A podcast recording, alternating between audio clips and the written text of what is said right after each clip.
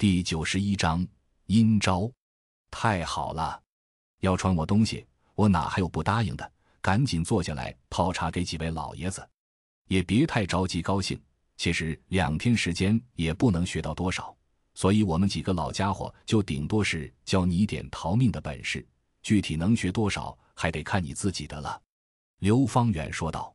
“老刘说的对，你对付人的本事比我们还厉害，但逃命的功夫差了点。”海师兄补了一句：“那师兄是要教我卦算和写替身指人，以及白日逆记这些，这些是我最想学的几招。”当然是优先提出来，嗯，不过卦算是不可能教你了，时间根本来不及。替身指人和白日逆记倒是可以的，老刘也会拿出祖传的阵法图谱给你借阅。海师兄对着刘方圆打了个眼色，这里是几个阵法的图解，你先拿去，有时间可以看看，别弄坏了。孤本有什么不懂的就问我，当然阵法用的阵器器具我也会给你一套我备用的。刘方远就拿出了一本图谱，交到了我手上。我随手翻阅了下，上面都有详细的说明。虽说道统的东西他没有交给我的打算，不过光这几个阵法对我也算是非常好了。刘老，这不好吧？玄门的东西贵得离谱，要不您算个价钱给我呗？我小心翼翼地说道。行呀，给个五六十万差不多了。我的是工行的账号，你是要手机转账还是？刘方圆鄙视的看了我一眼，哈哈，我现在哪有这么多钱呀？开个玩笑而已。我咂舌不已，备用的你还敲诈我五六十万？有这钱，你的四小仙道观早就装修几遍了。瞎小子，我就知道你要跟我客气，我阵图都给你了，还缺你这点钱？刘方远道：“那真是多谢刘老了，这阵法的东西我一定会好好保管。”您传授的阵图，我也会好好学的。我立马就千恩万谢起来。我说：“师弟，我给你的那捆书，你带来了没？没带来就赶紧回去拿，要不然我怎么教你呀？有些咒语可不是光告诉你你就记得住的。”海师兄问我：“没带，在赵倩家呢。那我这就回去拿。我还有些行李没拿。我想起昨晚匆匆忙忙，什么都没带。这样。”现在都四点多了，今晚之前必须回来。切记，如果回不来，怕就要见城隍了。海师兄愁眉紧锁，捏着手指算了下，说道：“他现在提城隍，那是因为昨晚我们用鬼抬棺拘了血尸下去，没准城隍是搞定了血尸了。师兄，城隍不会真解决了血尸吧？”我立马的问了句，真怕城隍索命，每次下去都差点扒我一层皮。不知道，所以让你赶紧回来。海师兄估计气血也亏得厉害，要他沟通阴阳，现在肯定得吐血了。哦，知道了，现在就去。我答应了下来，然后打了个电话给张小飞，问他有没有时间，我顺便去连城山取金银珠宝去换钱。张小飞爽快地答应了下来，说在古玩接近后加音。电话打完，我跟几位老爷子打了招呼就上了车。不过刚要开出门口，赵倩就出来了。天哥，你是不是要回家呀？我也去。赵倩穿了一身休闲装，一副就是要出门的样子。我觉得没准之前她已经穿好了，就等我出门了。我看了眼海师兄，海师兄也没有拒绝的意思，只是默默的看着我。行吧，那快点上车，天黑之前要回来的。我也没法子。赵谦现在对我似乎有了点微妙感情。虽说我也挺喜欢这样的美女跟在屁股后面，不过媳妇姐姐好像不大喜欢她的样子。车子开出了庄子，我往后视镜看了下，结果后面的一幕让我毕生难忘。海师兄脸憋得通红，随后大口的咳嗽，血也跟着喷了出来，溅了姚龙一身。姚龙脸都绿了，忙得给海师兄轻拍后背。我一脚踩了刹车，下车跑了回来。师兄。快去办你的事情，我还死不了。海师兄捂着嘴巴，指缝都抑制不住的溢出血来，我眼泪都流了下来，看向了刘方远。刘方远脸色白得难看，摇摇头，显然不愿意告诉我这是怎么了。去吧，听你师兄的，办事去。你留在这里也帮不上忙。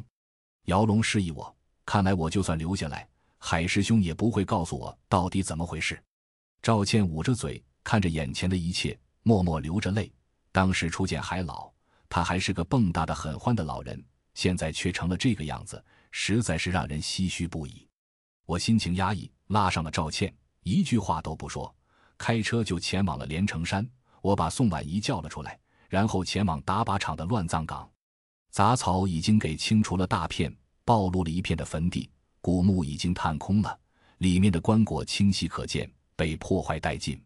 看来张玉芳不是善茬。拘走了柳凤衣后，撅空了里面的东西，还破坏干净了。不过一箱的金银珠宝已经给江寒搬到另一个地方。他和宋婉仪说了位置，我并不担忧。宋婉仪看我带她来这里，心情也不太好，就自己去寻找那箱宝物去了。我靠在墓碑，眼泪刷刷的掉下来。海师兄是外婆之后对我最好的长辈，如果他死了，肯定是我的责任。海师兄应该明白这一点。所以才隐瞒着我。如果不是我从后视镜看到他吐血，估计他到死了那一刻都不会告诉我。没事的，还老说那么厉害，可能只是最近几次施法太多，气血大亏才会这样。赵倩在一旁安慰我。那晚上把血尸送走，他就已经在车上吐过一次血了。回来立即就进了屋子睡觉，直到早上才起来。这其中生了什么？隐瞒了什么事情？我一无所知，就算知道了也解决不了。他还冒死弄出了通神符，让我见媳妇姐姐，这代表了什么？难道他因为死期将至而为我堆砌一条坦途吗？他还拉上一群老伙计要教我东西，难道是临终的馈赠吗？宋婉仪把宝藏拿到了，江寒却跟来了。他魂体淡薄，似乎受过重伤，而背后根本没有柳凤衣。江寒面色十分的沮丧，在我眼前写了几个字：“凤衣没了。”我看着这几个字，浑身震了一下。没了，不是让他带着柳凤衣走了吗？为什么？我抬头问江寒。江寒坐在了地上，开始在沙地上书写着。柳凤衣和江寒本来在宋婉仪的提议下，要回来将尸骨迁去赵家庄子的后山，也就是宋婉仪以前埋骨之地。打算从此双宿双栖，远离世间的一切争斗和纷扰。可刚到了这里，就被张家的人启动了埋伏在此地的大阵，两人都给拘了起来。柳凤一本来魂体已经奄奄一息，给抓住后，直接给人打得魂飞魄灭了。江寒拼着一死逃离出来，但也接近了灭亡的边缘。他随后去了龙渊小区找我，结果等了一夜，我根本不曾回来。最后，他知道我会来取宝藏，也只能回到了这里。这就是他出现在此地的原因。宋婉仪说：“他想要报仇，可心有余而力不足。如果我肯帮他报仇，他愿意成为我的豢养鬼，终其一生不死不休。”又是张家，我皱起了眉，无名火就冒了出来，拿出了电话打给张小飞：“张小飞，你言而无信是吗？”天哥，您怎么突然这么问？我什么时候言而无信了？我这不在古玩街等您吗？张小飞一副并不知情的样子。你们刚放了柳凤衣，回头就埋伏在了连城山，对吧？我质问他：师兄出事了，现在柳凤衣也魂飞魄灭了，我已经到了爆的边缘。没有呀，我什么时候不对呀？我之前跟阿婆说过了，这事就到这里完了呀？难道他没听我的？天哥不是我整的，要不我打电话给阿婆问问。我答应你，这次拼命了也把柳凤衣再放出来。张小飞匆忙的挂了电话。不是张小飞，他应该不知情。如果真是张家干的，这事我接下了。张小飞不知道柳凤衣魂飞魄灭，那肯定不是他干的，很有可能是张玉芳自己的主意。看来他们不敢明着找我麻烦，就暗地里来阴的。难道海师兄也是？我已经无法再忍耐下去了。王家已经做出了表率，放了黑毛，后来咬我。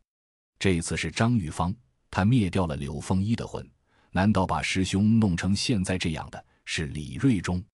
我觉得这几天很被动，世家把我玩弄于掌骨之间。很快，我的电话响了，不过不是张小飞的，而是韩珊珊的。怎么了？我心情很不好。对韩珊珊突然而来的电话有点排斥。霍队说：“林老出事了，你来一趟医院吧。这事情不好解决，我现在也正在赶过去。”韩珊珊在电话那头说道：“怎么了？”尸检结束后，他就猛地吐黑血。送过去的时候，医生就说不行了。韩珊珊说完挂了电话。林老，我正在了当场。赵倩眼泪汪汪的看着我，一句话都说不出来。第九十二章蛊毒。我极力的去平复自己的心情。现在不是着急能够解决问题的时候。几个老头子都在自救，我不能因此而乱了方寸。尘归尘，土归土。张家把你们的尸骨毁成这样，就是为了报复当时柳凤一寄胎入张大飞的身体。因果循环，报应不爽。你既然入了我家门，成为我的鬼将，我只取你一截骸骨，剩下的尸骸我就替你烧掉吧，化为黄土，滋生万物。也算是一种了却因果的办法，我对江寒说道。江寒呜呜的哭着，飘到下面的棺椁里取出了一截骨头，然后拿来给我。我拿出了最后一个新的魂瓮，把骨头放了进去。回到了车里，我抽出了一些汽油。赵倩和江寒、宋婉仪则捡拾柴禾，堆放到了坟墓中。我点燃了树枝，熊熊的大火在我面前燃烧，稍请时间就烧得冲天。这也算是化解掉了柳凤一和他的鬼娃所有的鬼债。如今尸骨无存，灵魂破灭，抱起了一箱的金银珠宝，带着江寒一起回到车上。我没有打电话给海师兄，现在海师兄自身难保，给他打电话也不过是徒增担忧，所以我驱车直接赶往了医院。开着车子，张小飞就打来了电话：“天哥，我问出来了，家里的亲戚告诉我。”那晚，阿婆确实是摆下了阵法，让女鬼魂飞魄灭了。当时因为我曾经答应了你此事就此了结，就没和我说。我真的不知情。那行，一魂换一魂，让你阿婆等着吧。我阴沉着脸说道：“张玉芳敢这样做，肯定已经做好了承接我怒火的准备。”天哥，我是张家的人，这事确实也是我们张家做的不对，我跟您诚挚的道歉。如果需要什么补偿，我和大哥都会力所能及的去做到这个事，要不就算了吧。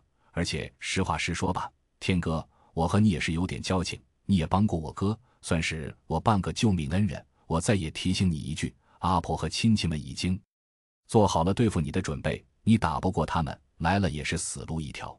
而且就算你成功复仇了又如何？那时候你就是过了世家的界了。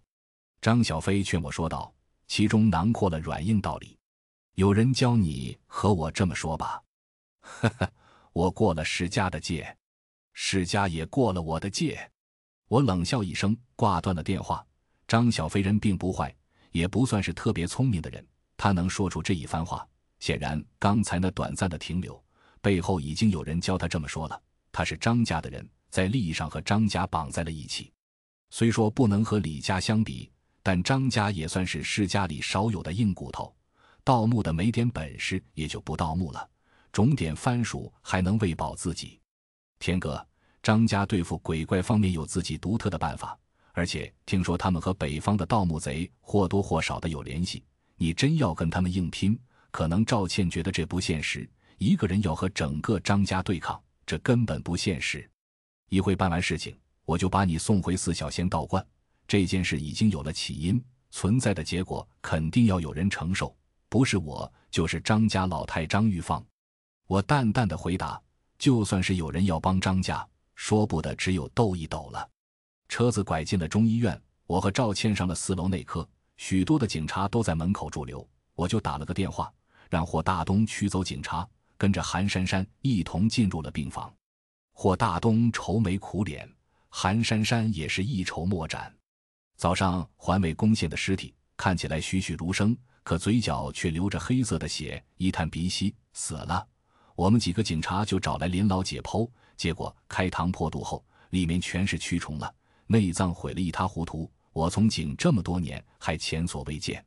霍大东面色苍白的边走边跟我说，还形容了起来。当时我没在，但回头去看了下，吓死我了。那些蛆虫虽然都处理了，不过我现在想想还害怕。韩珊珊心有余悸的吞着口水。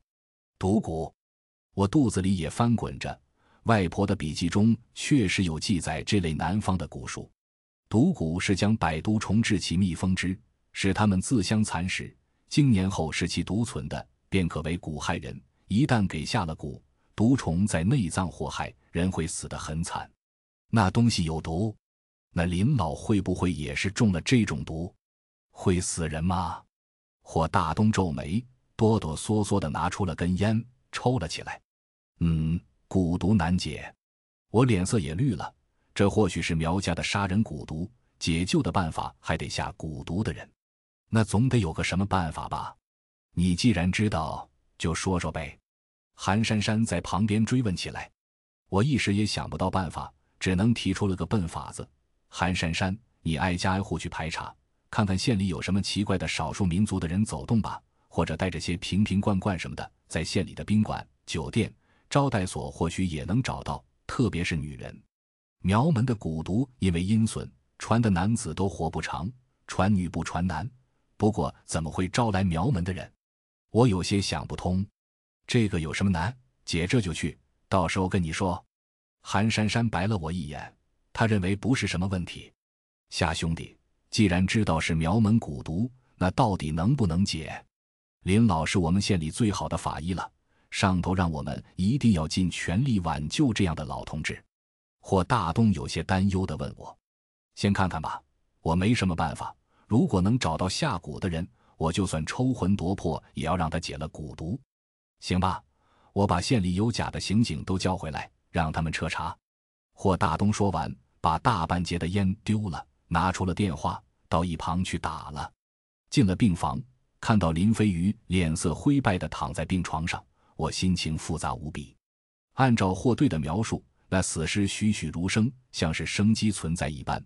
不过剖开后，内脏已经给蛊虫蚕食殆尽了，所以这种蛊毒可以说阴毒无比。就算能解蚕食的部分，如果能恢复，我都不会信。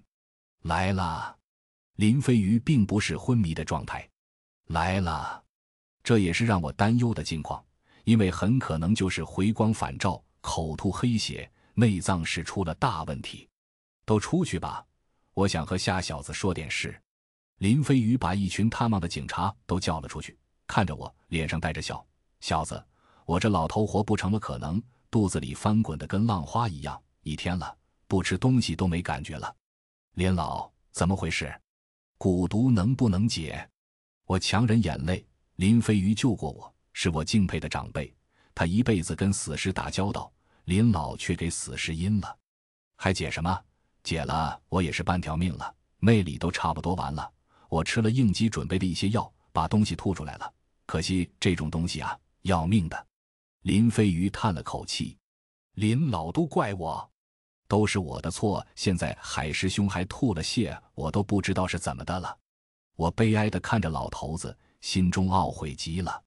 别呀，你小子顶天立地的哭什么？我其实之前也没觉，居然中了这蛊毒。如果是尸毒什么的就好了，我拍拍屁股的功夫就解了。呵呵，可惜啊，这次和你反而没关系，那是苗寨子的姑娘来报复我的以前的因果，现在还而已。你师兄的事情我也早知道了，他会解这个局的。他不是有同命闺吗？倒是你世家的反扑已经开始了，你打算怎么解？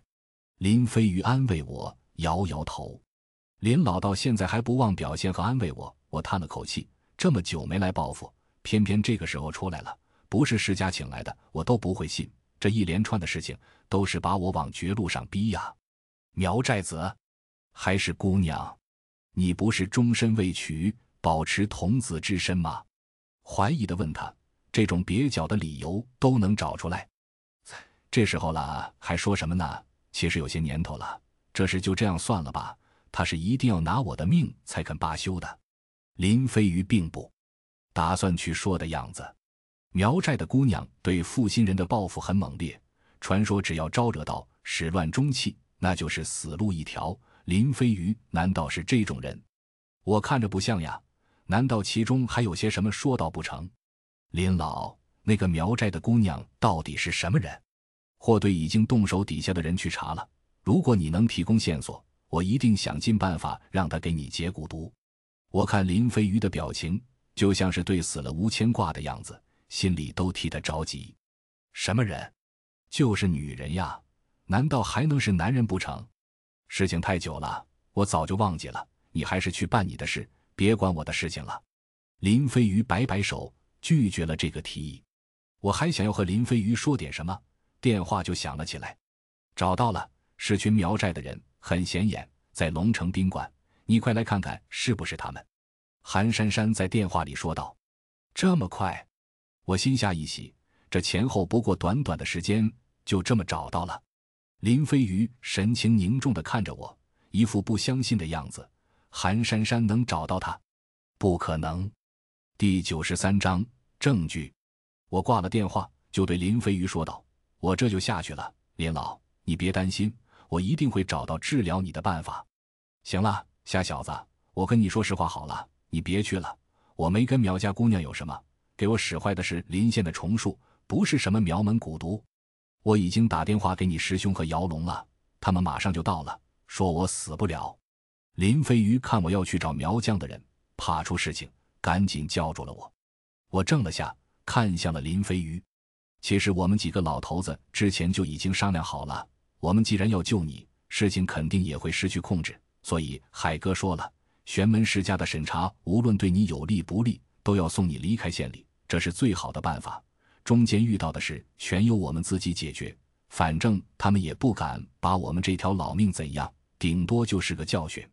林飞鱼无奈的跟我说：“离开。”我惊愕的看着他，我如果要走，真不知道去哪好。这些老头子是要帮我平摊世家的怒火，让事情平息下来，离开县城。海师兄已经给你找好了退路，往后等你有实力了再回来。你篓子捅得太大，现在等着蛰你的马蜂太多了。玄门世家解决不了，就会找些不是玄门世家的来对付你。”林飞鱼解释道。“好，既然不是世家的，那我下手就没有什么顾忌了，也总要给个说法。我觉得是该给世家个教训了，要不然真以为我好欺负，自己不敢明着咬人，把狗给派出来了。”哎，说了你怎么就不听呢？我就是怕你又捅了这马蜂，才不告诉你的。现在告诉你，你是不是又要去找人家麻烦？林飞鱼摇摇头，正要说点什么，姚龙和海师兄就匆匆的赶来了。师兄，你没事吧？我看海师兄真到了，还有点担心他的伤势。没事，刚才已经吃了药，还是看看小林先吧。他肚子里的东西要命，比我严重多了。海师兄一看林飞鱼灰白的脸色，拿出了个替身的纸人，画了些皱纹，然后点燃，混糊了一杯古怪的油液给林飞鱼服下。人命关天，我没法子阻止师兄，也只能任他施法了。林飞鱼也不问原因，服下后直接就是白眼一翻，昏了过去。姚龙似乎和海师兄商量好了，念了一些咒语，手掌就贴在了林飞鱼的脑后，随后一巴掌就拍醒了他。林飞鱼醒来，嘴里叽叽咕咕的出了几声怪声，然后一副作呕的样子。海师兄立马拿出了准备好的替身林飞鱼八字的纸人，垫在了病床底下备用的尿盆上，然后放到了林飞鱼的跟前，跟着念起了咒语。林飞鱼两眼瞪大，随即呕了起来。我一看那尿盆，脸色都暗了下来，就有污秽的东西吐在了盆里，其中有宛如蚂蚁一样的红色虫子。掉到了盆里时，不断的咬着纸人。赵谦在一旁脸色白，他也没见过这么诡异的玩意。才半天功夫就长这么大了，哼，算是个警告吗？海师兄冷哼一声，不过昏红的脸色阴晴不定。解决了，我有些惊喜的看着海师兄，又看了眼那些小蚂蚁大小的虫子。嗯，基本吧。刚才让林飞鱼吞下的，除了替身纸人。还有尸油之类的混合物，暂时让他装死了会。那些蛀虫松了口，却绝了替身的纸人，所以跟着出来咬纸人了。这东西养出来也就微末的大小，呼吸道飞进去的。海师兄点头跟我详解，刚才那混合液体居然有尸油这等恐怖的玩意，我一听差点没跑厕所吐出来。林飞鱼转醒，看我的举动，立即白了我一眼：“快去拿点水来呀！”我赶紧的拿水递给他，林飞鱼喝了几口，又狂吐起来。这一次又吐了很多污秽的东西来。我忍着恶臭，提着尿盆，可以了，那些虫子基本都出来了。我把医生叫来吧。海师兄说着，就按了病床的床铃。海师兄看我和赵倩还愣在这，就说道：“师弟，你快去把我给你的书籍都带回四小仙道观吧。这里的事情，我和姚龙解决就行了。”点点头，想着就知道海师兄是不会告诉我重师的事情了，估计怕我忍不住去报仇。我也只能带着赵倩离开。临了，听到病房里海师兄轻微的咳嗽声，看来他伤势还是很重的，强忍一口气而已。这还没走半步，韩珊珊的电话就响了起来。喂，下一天，快救救姐，姐肚子好痛呀！我是不是出什么问题了？怎么了？我皱起眉，这韩珊珊肚子疼不找医生找我干什么？我这正烦着呢。你刚才不是让我找苗疆的人吗？我这不拦住他们了吗？他们跟我急眼，我就扯了他们一下，结果才一回功夫，我肚子就痛起来了。他们好像对我动了什么手脚，我怎么感觉痛的要死呀？快救命啊！都怪你呀！韩珊珊的在电话里喊了起来：“你是不是吃坏东西了？”我有些不太相信。没有，我这两天减肥，今天什么都没吃。韩珊珊在那边杀猪一样的叫起来：“你跟那些苗疆说，你找错人了，然后让其他人跟着。我现在就过去。如果他们还不肯放过你，我一定会出手的。”我表情有些难看，看来刚才问的那几个苗疆人给韩珊珊下了绊子。我启动了车子，赶往了龙城宾馆。还没到宾馆，就看到韩珊珊捂着肚子蹲在不远的街上，眼泪都掉出来了。三个苗疆的女子正在那一脸无辜地看着韩珊珊，周围两个刑警正在对他们进行盘问。赵倩还想下车去看韩珊珊，结果给我拦住了，把她丢在了车上。毕竟多一个人就多一份出事的可能，别到时候连赵倩也赔进去了。两个刑警在太平间驱鬼的时候都照过面，看我来了，立即就迎了过来。夏哥，你看看这几个苗女刚才推了我们韩姐一下，就成这样了。问了还一副无辜的样子，太气人了。另一个人补了一句：“我走了过去，看了三个女子一眼，脸色有些难看的说道：‘她肚子痛是不是你们弄的？如果是，就立马解决；否则就别怪我不客气了。’三个苗女都是二十来岁的样子，其中一个稍胖，一个稍瘦，另一个看起来很清纯。你说什么呢？我怎么听不懂呀？她肚子痛关我们什么事？”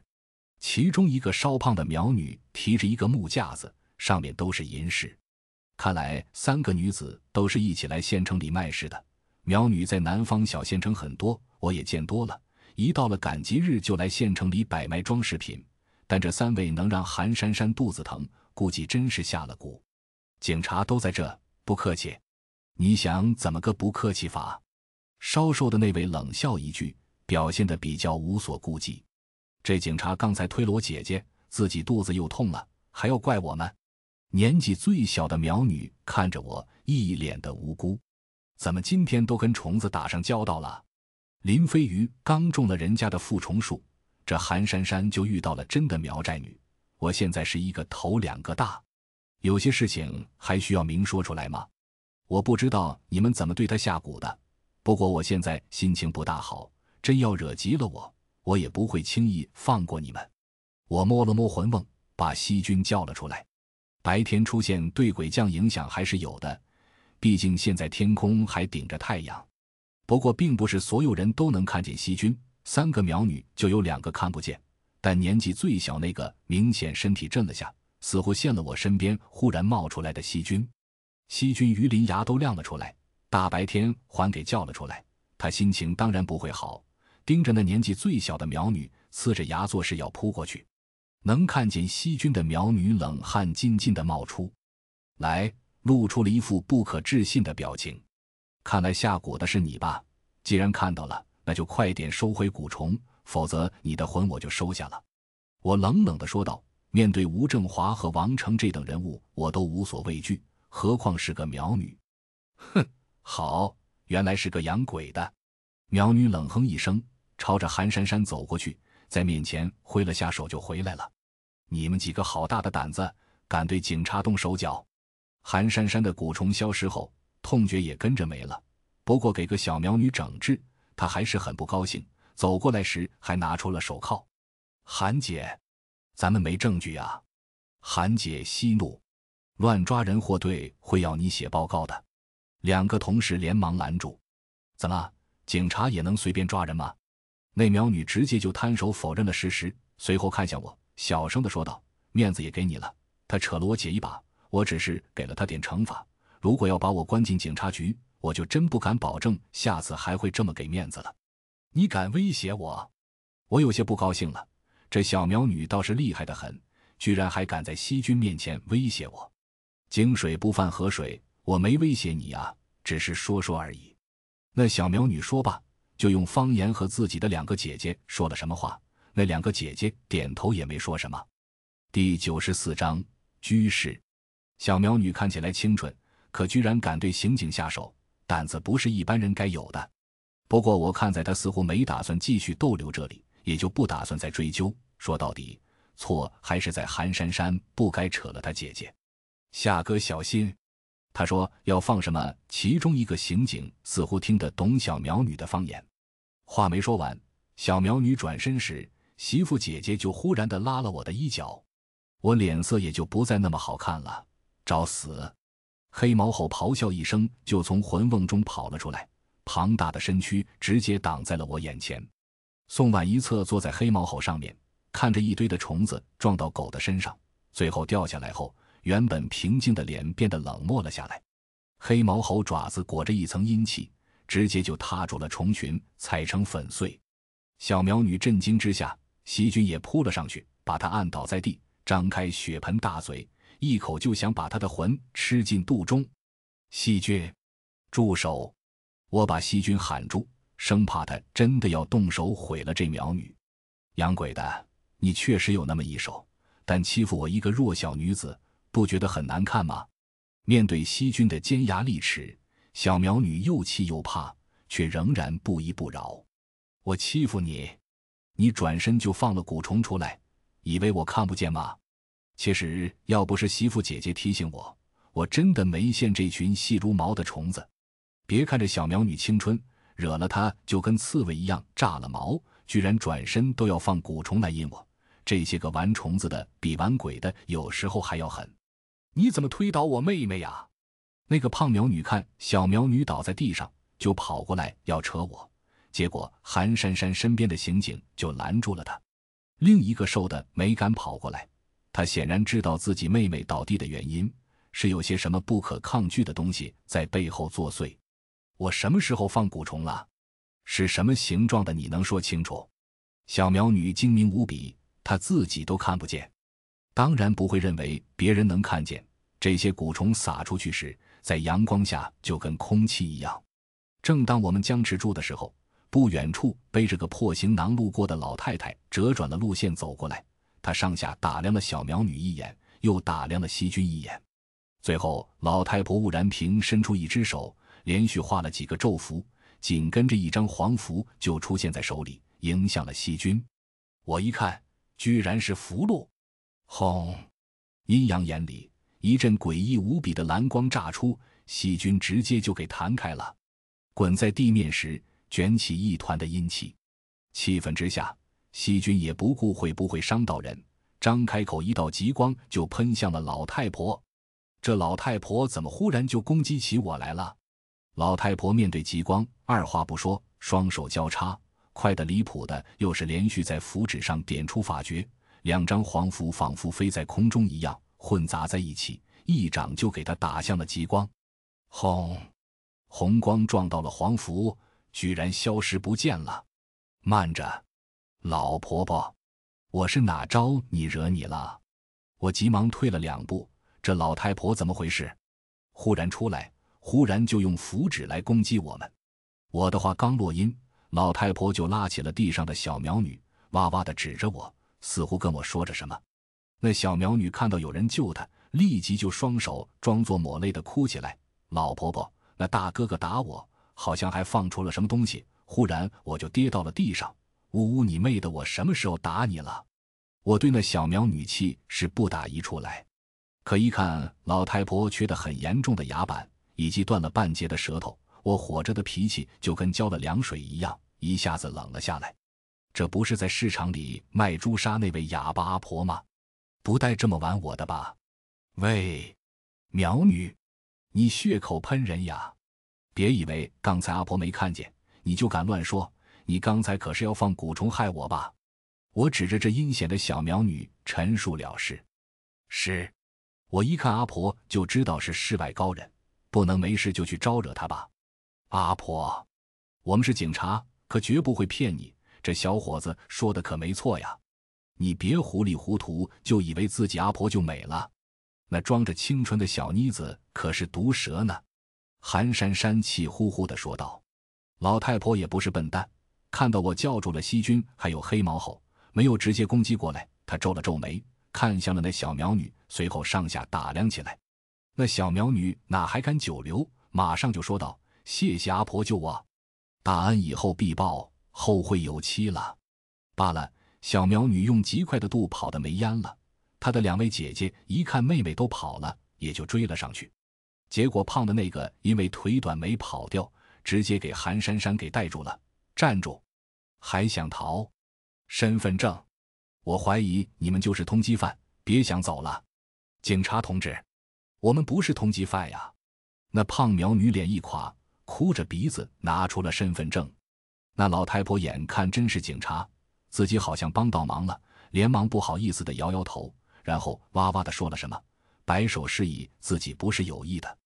阿婆，我们怀疑他们就是以苗疆古树作为幌子。进行一系列诈骗活动的通缉犯，你看你让一伙通缉犯给跑了。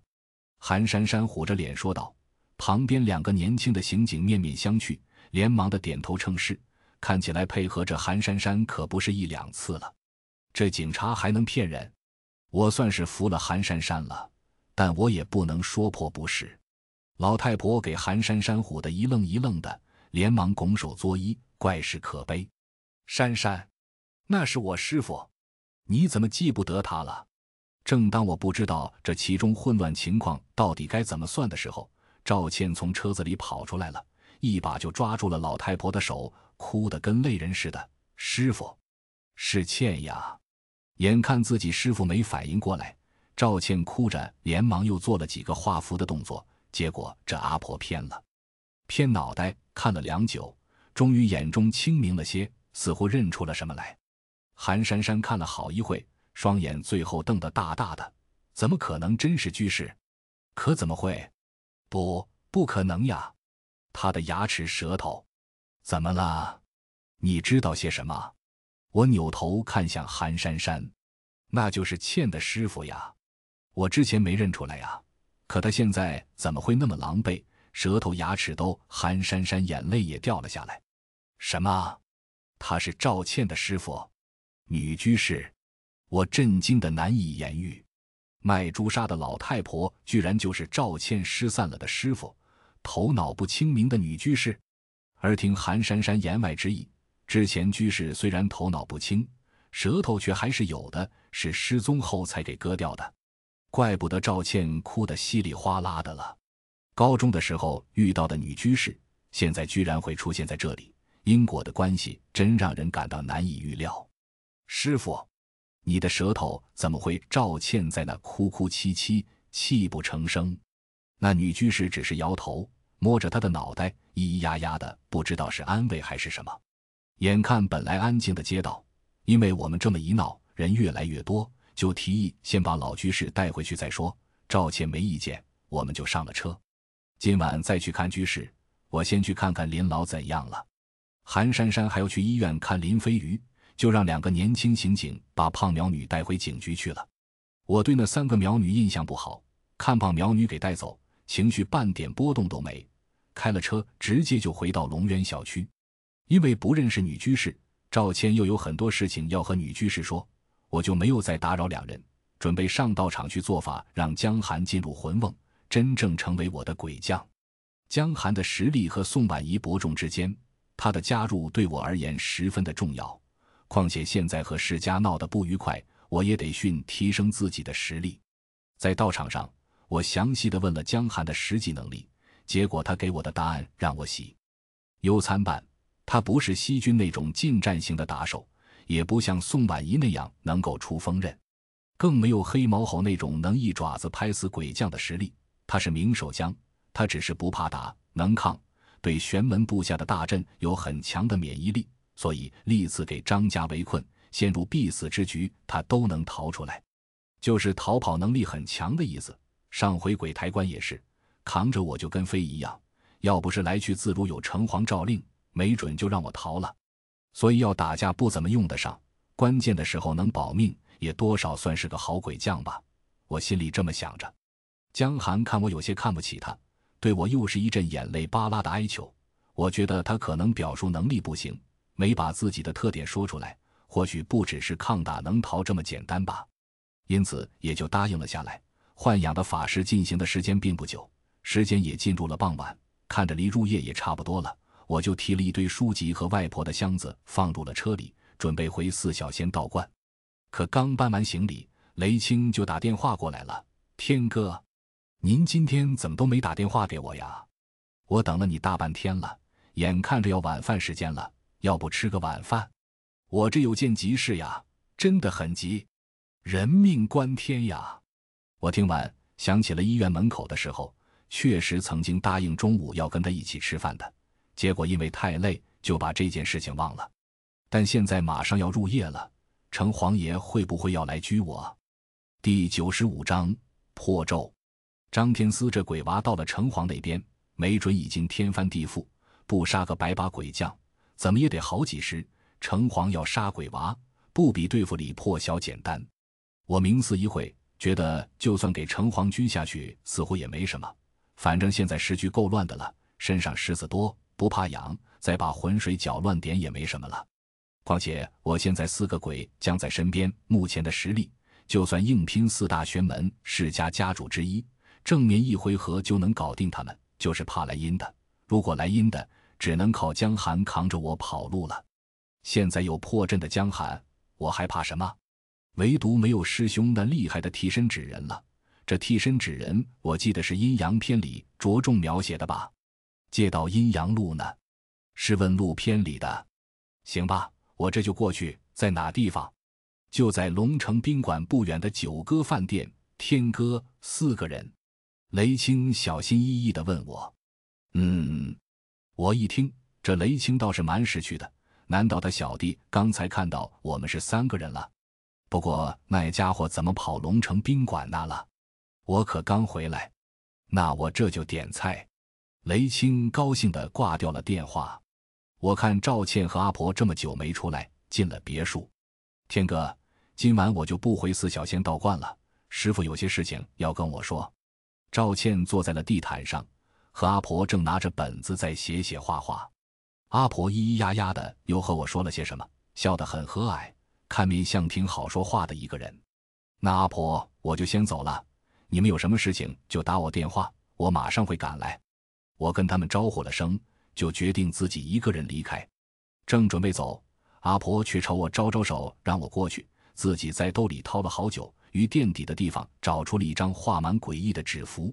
这纸符都画成了黑褐色，看起来非常的古怪。他在上面连续打了好些手诀，然后嘴里哇哇的说了些谁都听不懂的东西，点燃，丢进了赵倩身边的一杯矿泉水里，最后递过来。示意我要喝下去，那符纸入了水，立马把水搅成黑色。我咽了口唾沫，看向了赵倩。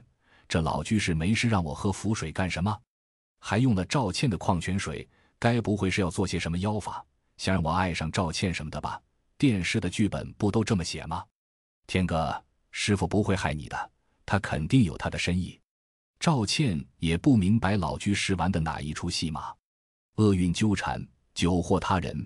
出血运符，破厄运咒。看我还不愿意喝，老居士拿起了和赵倩交流用的笔，快写下了十几个字。我一看，咬咬牙，把符水灌进了嘴里。看来我让人下了咒，老居士是要给我破咒呢。这回运符很腥，有陈年血腥的味道在里面。我不知道是什么血，但感觉浑身的气血了起来，双目清明，浑身郁结之气全给散去了。多谢居士相救，要不是居士，怕久了真要出事了。我赶紧盘膝坐下，好好给老居士倒了杯茶水。照我的理解，老居士说厄运咒纠缠着我，对方弄不死我，久了就会害身边的人。那什么出血运咒刚好可破了此咒，真是如此，那真是幸甚至哉了。最近我可差点害死了师兄他们。我本自救，何故谢我？老居士一副不明白我为什么谢他的样子。我愣了下。觉得老居士头脑现在也不算特别的清明，也不打扰他和赵谦继续聊天，告辞后就离开。桃花阵也挺厉害的，目前为止只有江寒这种能扛阵进入，其他鬼将估计没那本事，所以赵倩留在这我也放心。居士能打退西军的，至少和玄门世家家主有一拼了，潜藏的实力恐怕不小。我不及四鬼将的力量，估计拿不下他。而且他解除了困扰我好几天的厄运咒，这一招师兄就不会。我回到了车子那边，打开了外婆以前用的箱子，箱子里的碎裂魂瓮已经让我装到了另一个盒子，埋入了花园里。现在里面只放着许多阴阳家的书籍和鬼面具，挑选了阴阳篇和问路篇，我随手翻看了下，里面的字果然晦涩难懂，虽然有制服的咒语。不过制服时的符胆咒语实在难念，看来不是师兄亲自传授，真的念不出来。至于问路篇，里面借到阴阳路时需要特殊的法器和案台，有些东西市面上都没见过，收集挺不容易，还得问师兄。我看天空出现了红灿灿的夕阳，到天黑估计还能撑半小时。如果加上吃饭，没准就天黑了。就打了个电话问师兄，如果他和姚龙在县里，我也有些底气。师兄，你回四小仙道观了没？姚叔呢？你还在县里？今天乱，早点回道观吧。晚了阴气一重，鬼台关可要拿你。你姚叔跟我还在医院里，小林刚开完刀，晚点就回去。海师兄在那边有不少警察，他黑白都混得开。现在他的处境比在四小仙道观安全。对了，师兄，那替身的纸人符胆怎么念？还有借到阴阳路。开阳门那些道具又怎么整？我想了想，还是觉得问下好。这替身纸人也不算多高级的纸符，就是符胆的咒语，估计是上古文字，我念不出，也就画不了。你问这干什么？又要作死了？还有替身纸人的符胆，谁跟你说要念出来？上古文字还需要念？你画符的时候，心里想着符胆咒语的字眼就行，不用念。把生辰八字写进去就行。解阴阳路的法器在我家里还有不少哦，差点忘了，你要回道观去是吧？那你来医院跟我拿钥匙，去我家里一趟，帮我把太医的神像请了带上。我已经在四小仙道观腾出了个地方，可以给太乙神容身。哎，这一天不拜，我现在浑身都不得劲。你时间还来得及呀？海师兄说了一大堆的话后，也不忘了差遣我。不过听说解阴阳路的法器居然有备用的，我高兴了起来。这跑腿的功夫收获不菲。行呀，时间当然来得及，我现在就过去。我启动车子，很快就开回了中医院。上了内科，没看到林飞鱼，倒是看到了一堆的医生正陪着一群的领导和警察，看来是警察系统里的一些头头。想不到林飞鱼一个老仵作，居然这么能卖面子。见不着林飞鱼，我也不担忧了。毕竟姚龙也在这里。师兄看到我来了，精神气爽的走来，我心情也舒畅起来。难道厄运骤解了？师弟，你倒是长进了。难道还想借到阴阳路玩替身纸人？嘿嘿，必须的吧。我也不好老是麻烦师兄。我尴尬的笑着，瞒也瞒不住，老实认了也没什么。海师兄看我手里拿着四本书，挪了挪眼镜。阴阳篇、问路篇、太医道的上篇和下篇，你能呀？你尽挑些紧要的学，这样可不行。算术篇才是基本呀。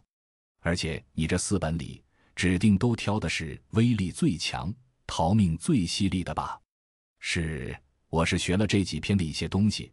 这不时间紧，任务急吗？难道和师兄你一样，光学逃命的本事？我这叫双管齐下。我就翻了其中几页。问了点不明白的，然后随手照着里面的法诀来捻指，熟练之极。你学过？海师兄看得一愣一愣的，不过还是纠正了我的几个做的不好的指法。哪能呢？小时候看外婆做法时挺好看，就学过一些基本的指法，这上面也就复杂了点吧。我说道：“很灵活，有灵气，跟几十年的老师傅有的一拼了。怪不得你能动这戒法，对我们来说已经算天赋异禀了。有这基本功，又有道统在，其他的就好学了。就是比较复杂的，还是要亲传的，比如算术篇和藏气篇。”海师兄眼睛亮的说道：“算术篇没个十年八年的，恐怕也精通不了。我对算术虽然有兴趣，不过现在没这事。”监禁银下去，别到时命还没算出来，先把小命搭上了。狱警的事交给媳妇姐姐，我放心。藏气篇应该是师兄平时白日匿迹的本领，学好了就能进死阵。可现在我这点实力，进了死阵就出不来了。海师兄把钥匙交给了我，我看了下时间，估计要迟到了，就打了个电话给雷青，问他能不能再等我十几分钟。雷青虽然着急。但他已经等了大半天，只要我肯定来，他就没其他意见。我驱车赶往了师兄的住所，趁着天马上黑下来，我给东皇太一烧了几支香，跟他述说了我要给他暂时移驾的事情。金光闪闪的，跟圣斗士一样的太一大神似乎对此事没意见，我就打算等香火烧完了就抱他下去。看向窗外，从赵倩那出来到现在，半小时功夫天就要黑了。不过有太乙大神在，下面的城隍爷也不会不给面子就跑上来拿我吧。我放心的挑选了一套借到阴阳路的法器，塞到了我的牛皮单肩包里。师兄这里囤积的纸人有好多，连蓝色的都有十几张。我也没客气，反正是师兄，拿点纸人也不会说我什么。普通的就拿了两大捆，估摸着的千来张左右。蓝色的一张得好些钱，放在符盒里也给我全顺走了。小命是最重要的，回头再给师兄填上。第九十六章催供，香火烧完，左一短，右持平，催供香。我一看高兴了，那是祖师爷太乙大神关心我，已经很不满我实力太弱，要求我快点长进。东皇太一祖师爷呀，求您多降下点道统来，我们阴阳家都快灭绝了，再不给点道统神力，怕真要绝迹了。我赶紧的拜了起来。我开了阴阳眼，一层蒙蒙的金光从神像里出，朝我扑来。我知道那是太乙大神赏赐，赶紧的跪在地上接过来。看来师兄没有骗我，道统是越拜越多，怪不得我之前的实力增长缓慢。往后得请一尊太乙神在身边天天拜才行。金光加身，我感觉耳清目明很多，想起了还要请神一架，就取了红纸，请他下来。中宫天际星。其一名者，太乙长居也。细看大神神龛的背后，写了许多晦涩的古文，那是请大神道统的文书。有了这些字，太乙大神才承认这是他的分神。烧香完的那段时间里，天已经黑透了。小心翼翼地下了楼，走到了十几米外的车子后面，我把神龛放到了后备箱里。这才刚关起车门，媳妇姐姐就拉了我的衣角。我本能一摸口袋的魂瓮，就听到“轰”的一声，江寒魂体巨震，接下了一波攻击。两个打扮并不显眼的中年人，不知道什么时候到了我背后，冷着眼睛盯着我。鬼将，其中一个人扭了下手掌，脸色有些白。他看到了江寒居然迎接下的这一手，立马从口袋里拿出了一把小铜刀。你们是谁？我脸色阴沉，敢突然出来攻击我，肯定是认识我了。临县铁血门的和王家有救，特来拿你，你就是下一天吧？很年轻，想不到王老林老了还会折在你手上。我们是要来带你去王家交差的，怎样？一起走一趟？另一个人说道：“世家审核还没下来吧？这王家胆子果然不小，居然找来了林县的人来攻击我。审核？洋鬼的！我们又不归世家的统治。”要拿你还需要理由吗？凭实力来斗一斗，我们铁血门的人从来不会空手而回。不上车，我们只有自己动手请了。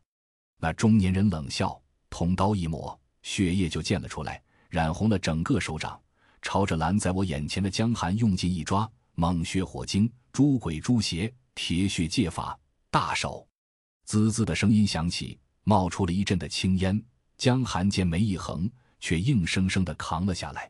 好家伙，刚才那一掌，如果是西军或者宋婉仪给摸中，估计魂体都得重创。那江寒居然能应接，看来纯粹要找死的了。西君、宋婉仪，出来吧！我不知道他们怎么找来这里，不过既然是王家请来的，来一个我当然杀一个。西君咆哮一声，就露出了尖牙，扑腾一下就踩在了江寒的肩膀上，迅无比的冲向了对方。来得好！那铁血门的人大喝一声，血掌继续拍过来。然而宋婉仪也不是吃素的，训得丢了几个锋刃过去。那人闪避间，黑毛猴也咆哮着扑了上去。轰！黑毛猴大爪子直接和铁血门的人撞在了一起，黑毛猴给震开了，爪子冒着一股青烟。看来铁血门的人练就的邪掌对付鬼类很强。这王家请铁血门来针对我。是有他们的考虑的，不过黑毛猴可不是一般的鬼将，就连西军和宋婉仪都打不过他，所以那铁血门的人手也直接就给打折了手。西军度极快，一掌奈何不到他，直接出现在了另一边，张开利嘴，一口就朝手段的那位咬了上去。另一人惊讶之极，没想到自己的同伙居然给打折了手，不过他似乎早就有所所持。从背后摸出一把红色的、贴着许多符纸的砍刀，朝西军砍去。江寒大喝一声，就朝着那人大步踏去，大掌直接就抓向了红色的砍刀。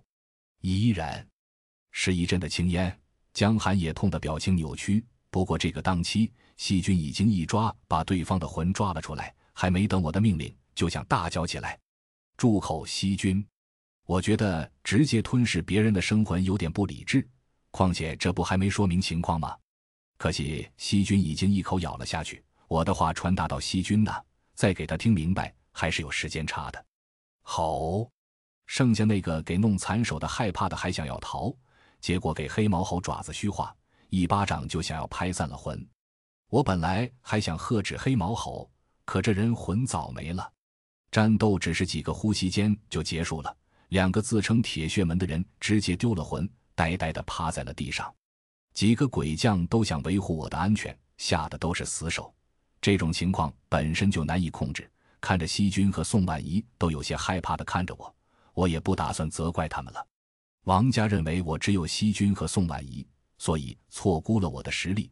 他们派了铁血门的人，虽然要抓我回去，但去到王家，那就是给拘魂的下场，结果无疑是我死。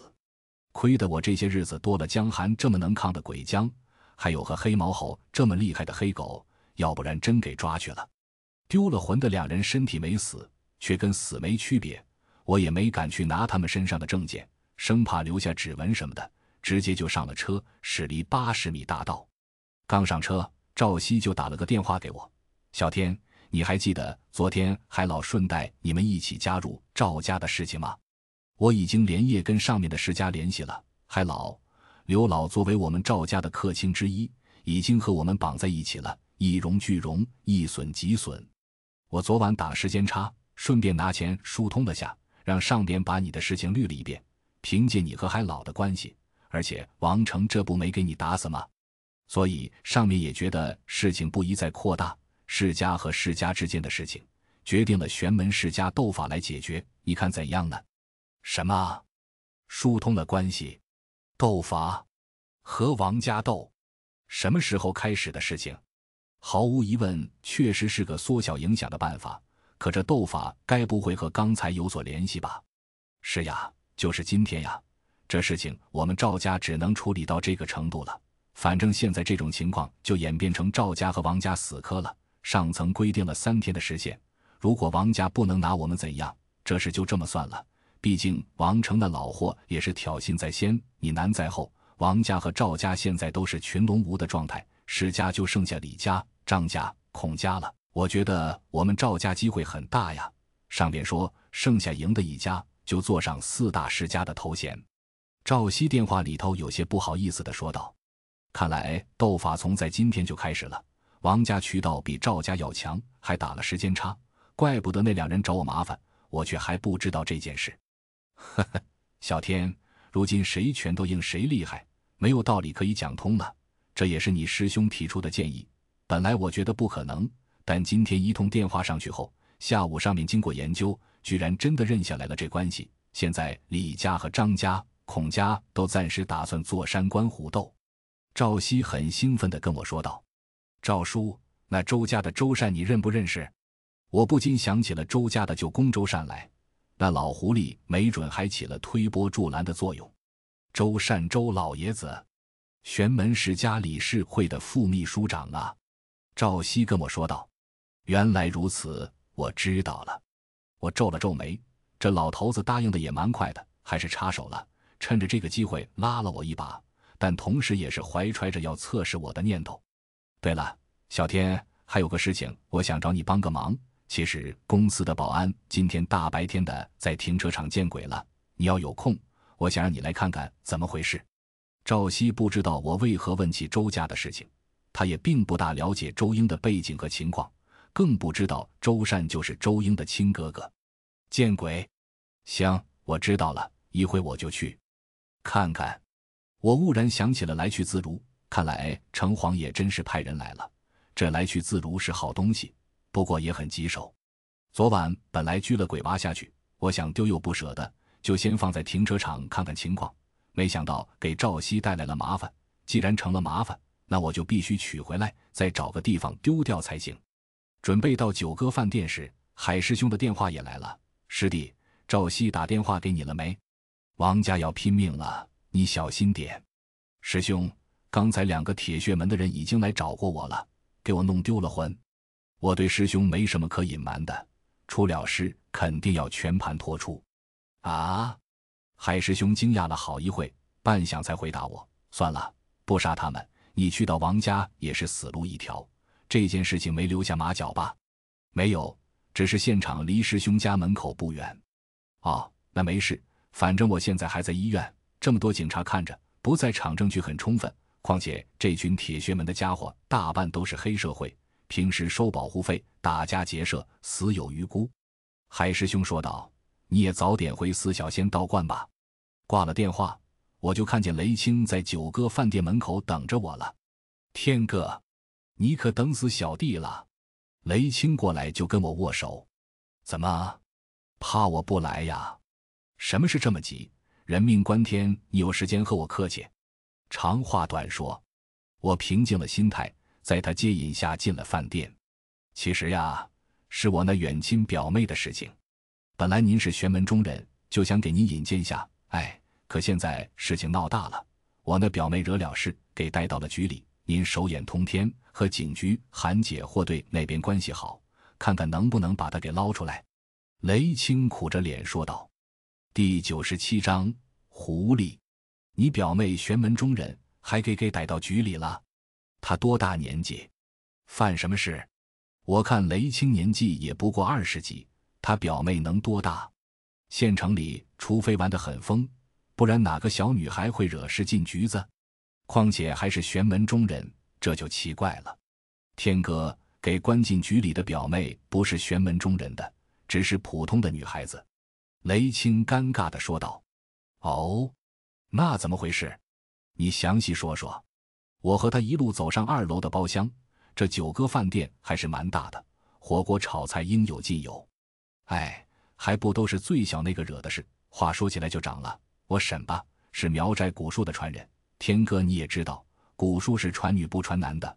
如果传人是男的，传了要遭殃，阳寿一折；而就算传的是女子，也并非所有女孩都能对得上号。好在我婶命好，一连生了三个孩子。都是女孩，可谓一门的昌盛。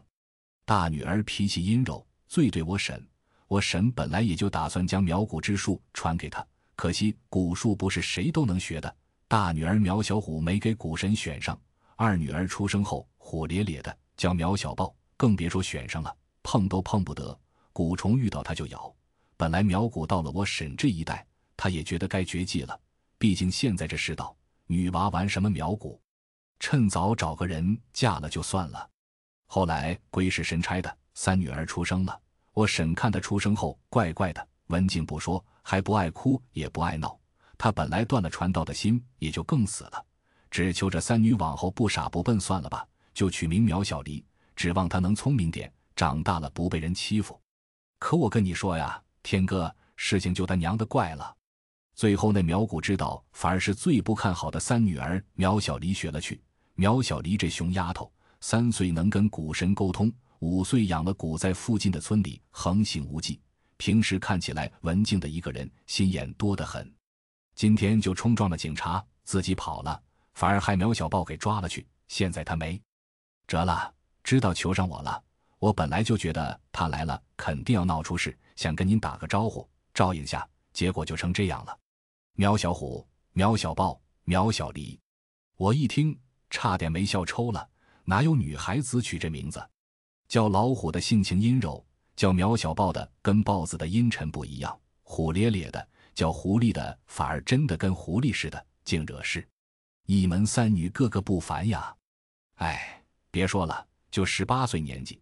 平时看着挺乖的一个孩子，在县城待了好几天了，可今天不知道哪根筋不对，撞铁板上了。天哥，三个女娃在家都不容易，家里不富裕，大表妹和二表妹都是来卖点银手镯什么的，县城里就混个一日三餐不饿，连回家的钱都快拿不出了。苗小黎高中刚毕业，家里人都管不住她了，她就跟着来找自己姐姐了。女孩子都羡慕花花世界呀，可她是个惹祸精。我说这两天怎么眼皮老跳？果然出事了，惹了韩姐。韩姐骂了我一顿，说非要关苗小包四十八小时，保释都不行，还说调查出点什么来就继续关下去。天哥呀，小豹这孩子不是坏孩子呀，没啥心眼，也饿不得，您可得帮帮忙呀。小弟虽然混社会，可也就是个小头目，韩姐那边不松口，可真全靠您了。雷青拉着我的手，差点没掉下泪来。行了，行了，这事能周旋，我肯定帮你忙。虎咧咧的那个苗小豹就是胖苗女，今天给韩珊珊两个同事带走的。这苗小李表面对我示弱，背后对我施展了蛊术，脾气蛮厉害的。苗小虎还好，会看眼色，算是最正常的一个。说着，雷青已经带着我进入了包间里。两个女孩看着火锅里滚动着的汤水，脸上苦哈哈的，愣是没敢动筷子。这两位果然就是今天跑得最快的瘦苗女和清纯苗女。桌上还有一大堆的生羊肉和牛肉，连蛇肉都有，菜色竟往贵的点。看来雷青下了血本。还有台苹果手机没拆封的，估计是要送给我的。啊！苗小虎脸色白，没说话，就叫了一声，也给我吓了一跳。是你？苗小黎惊讶的两只大眼睛都快跑出来了。啊什么呀，还不快叫天哥？那是我在玄门里认的大哥。两个小丫头，没点礼貌是不是？回头要不要我告诉沈去？雷青指着苗小黎和苗小虎，气哼哼的说道：“天哥！”苗小虎立刻唯唯诺诺的叫了一声，然后偷偷看我，不敢说话了。他性格阴柔，看人脸也最怕事。哼！苗小李也是脸上扑了粉一样。怎么撞上了熟人了？今天还对他下了蛊，这人脾气还厉害的很。自己生平没在人前吃过亏，他也算第一个了。可叫他什么天哥的，自己万万叫不出口呀。苗小丽，别忘了你二姐还关在局子里。我之前跟你说让天哥照应你的，县城里也就好待些。结果你看看你撞谁不好，撞上城乡的母业不对，是韩姐。现在你就不吭声了。知不知道天哥忙得脚不沾地，能来一次多不容易？雷青抖起了大表哥的威风，在那指点起来。哦，天天哥，苗小黎委屈的叫了一声。别说，对于自家亲戚长辈，苗小黎还是很尊敬的。雷青在县城里也算是有点头脸的人，见过大世面，而且每次回家都有小弟专门开着小车送回去。去年边境了点小财。还捐了几万块给寨子修路，苗寨的长辈都挺看重雷青，苗小黎也对雷青挺服气，不过对我貌似没这么有礼貌了。别叫的这么不爽，天哥可是一招就把王家家主打成傻子的高人，你屁大点的丫头还敢不敬他？雷青对我是毕恭毕敬，看自己小表妹居然一副不服气，气得都七窍生烟了。行了，你也别抖威风了，小孩子家的。之前在龙城宾馆门口给韩珊珊下了蛊，被我叫破了，也跟我闹了点矛盾，多少不服气。那时候我正火头上，里面也有误会，对他是有些凶了。我看着苗小黎现在这样子，气也消了大半。之前因为柳凤一和林飞鱼的事情，我一肚子火没处放，昏了头。结果韩珊珊要留人，还给人下了蛊，我还以为是针对我们一群散修来的，当然就没留面子，直接就吼了苗小黎，让人家背后反击，也就不难理解了。苗小黎好奇的看了我一眼。还想说两句话，结果给雷青瞪了下，就住口了。他也不是没听过雷青吹嘘我的事情，不过想不到会是我，这让他印象落差太大，一时也就适应不过来了。天哥，我说嘛，这小丫头还说遇到个玄门的人很厉害，打不过，我还以为是玄门世家的李家，害怕给报复了，准备就送她回家了。没想到是您呀！哎，高人就是高人，这下好了。大水冲了龙王庙，雷青高兴地笑起来，然后又指着碟子里的肉菜说道：“天哥，那我们是不是该看来这苗小离实力蛮强？那雷青不提张家、孔家、王家，反而提起李家，他觉得只有李家的人才能对付这小姑娘。不过还别说，当时没有媳妇姐姐拉我一把，还真着了他的道。这蛊虫神神秘秘的，阴人很厉害。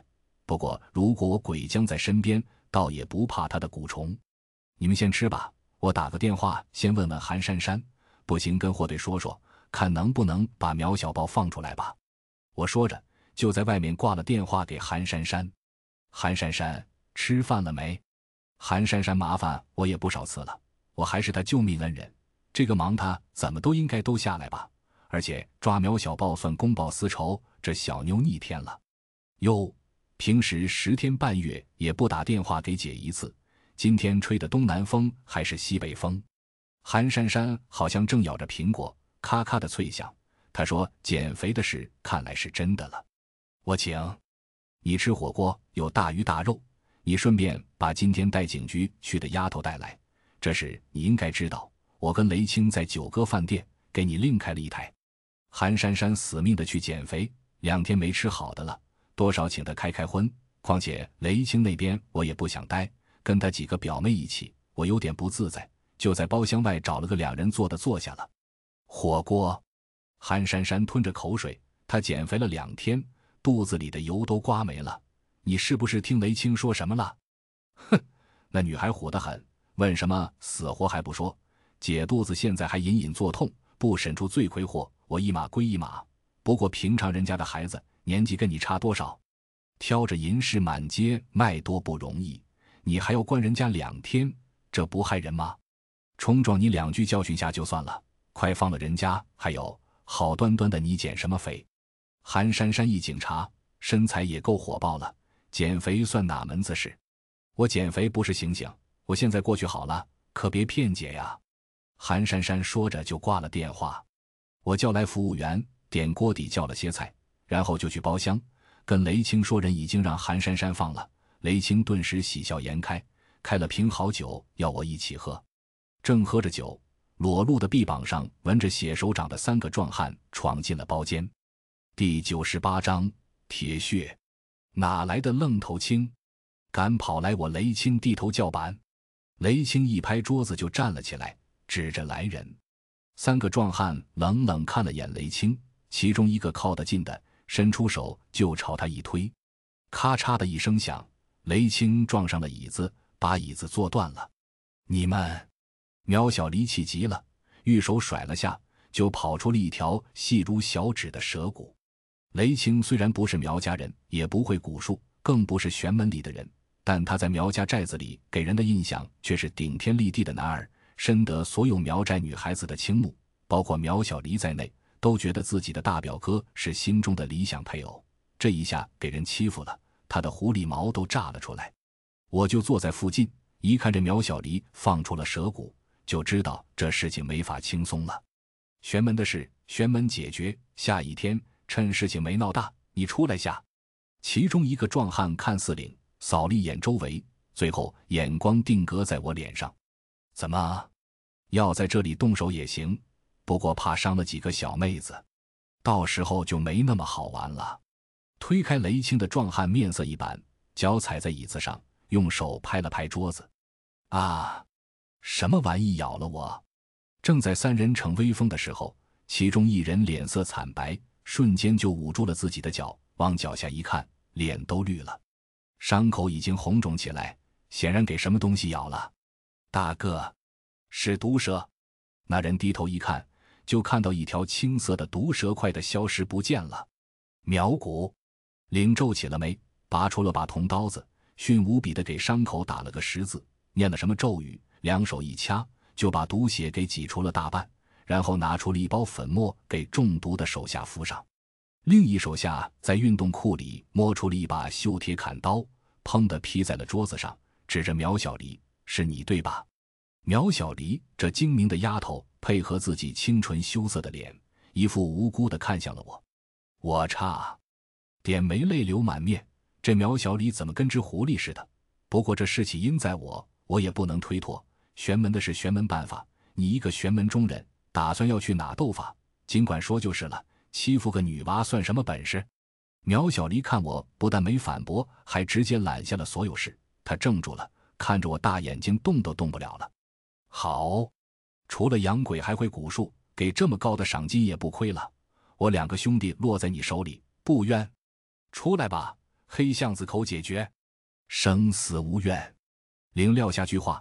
招招手，就带了两个手下朝楼下走去。